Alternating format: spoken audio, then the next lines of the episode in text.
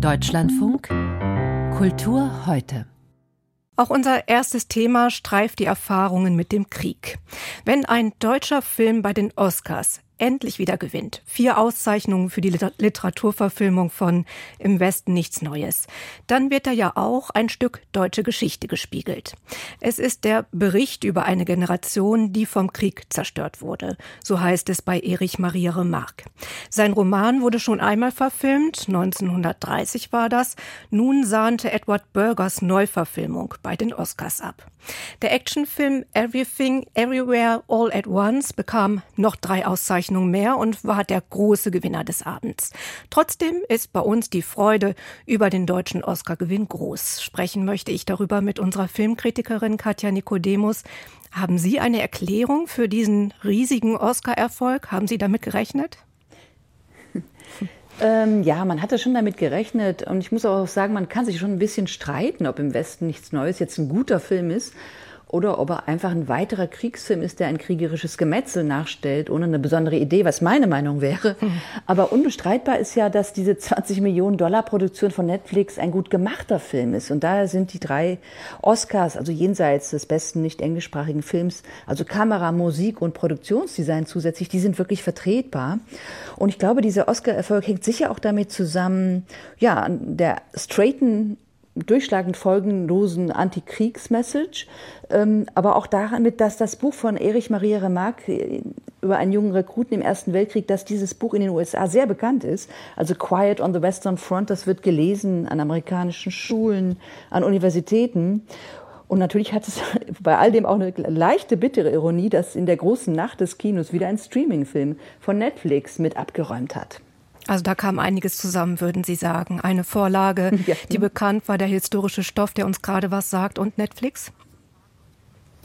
Ja, und eben auch die, wirklich die nicht bestreitbare handwerkliche Qualität. Ich glaube, mhm. das kann die Academy auch wirklich würdigen, zu Recht. Ja, dann lassen Sie uns noch auf die Komödie zu sprechen kommen. Die kriegen ja eigentlich nicht so oft Oscars. Das war jetzt der Fall. Wieso sieben Oscars gleich für Everything, Everywhere, All at Once? Ja, das stimmt. Also Komödien gewinnen selten, seltener. Und dann haben sie eigentlich fast immer einen ernsten Kontext. Also die Nazi zum Beispiel, Nazi-Zeit in Tarantinos Inglourious Bastards oder zum Beispiel die Börsencrashs in Wolves of Wall Street von Martin Scorsese. Ähm, und der Erfolg jetzt von Everything Everywhere All at Once, ich glaube, der liegt auch daran begründet, dass die Hauptdarstellerin Michelle Yeoh hier eine Frau spielt, die hat ganz normale Alltagssorgen. Also sie betreibt ja einen Waschsalon, sie hat Probleme mit der Steuer, ihre Ehe hat äh, freundlich ausgedrückt an Fahrt verloren und jetzt muss sie plötzlich die Welt retten in gleich mehreren Paralleluniversen und sie hüpft sozusagen von ihren Problemen ins nächste Universum und da begegnet ihr alles wieder, bloß in anderer Aufmachung. Also Kino jetzt da nicht bigger than life, der Film Film ist auch ganz schön anarchisch, sondern lustiger als das Leben. Und diese Art von Eskapismus, die kommt in diesen Zeitläuften, ah ja, sehr gut an. Und eine Frau darf in dieser Komödie auch ruhig etwas älter sein.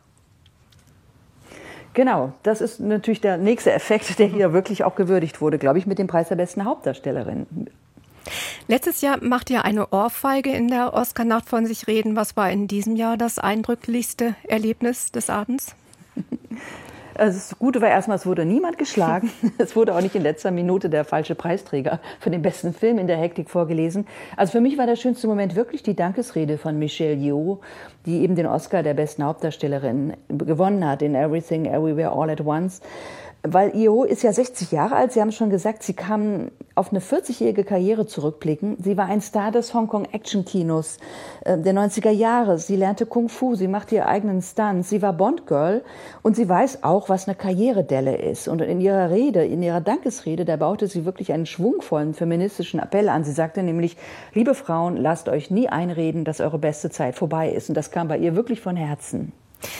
War die Veranstaltung der Zeit, in der wir gerade nun mal leben, dadurch auch angemessen, Ihrer Meinung nach? Also durch die Dankesreden schon, die waren alle sehr sympathisch und uneitel, fand ich. Ich fand es insgesamt eine der langweiligsten Zeremonien der Oscar-Geschichte, jedenfalls an die ich mich erinnern kann, weil irgendwie der Moderator und Comedian Jimmy Kimmel, der kam nicht richtig in Schwung. Es gab kaum böse Witze und so gut wie keine politischen Witze. Und die ständigen Werbepausen, die waren so unendlich lang diesmal. Also da hätte man im Grunde zwischendurch seine Steuererklärung machen können. Das fand ich wirklich ein Problem. Hier geht's werbefrei weiter. Die deutsche Netflix-Produktion Im Westen nichts Neues wurde mit vier Oscars ausgezeichnet. Und darüber sprach ich mit Katja Nikodemus. Vielen Dank.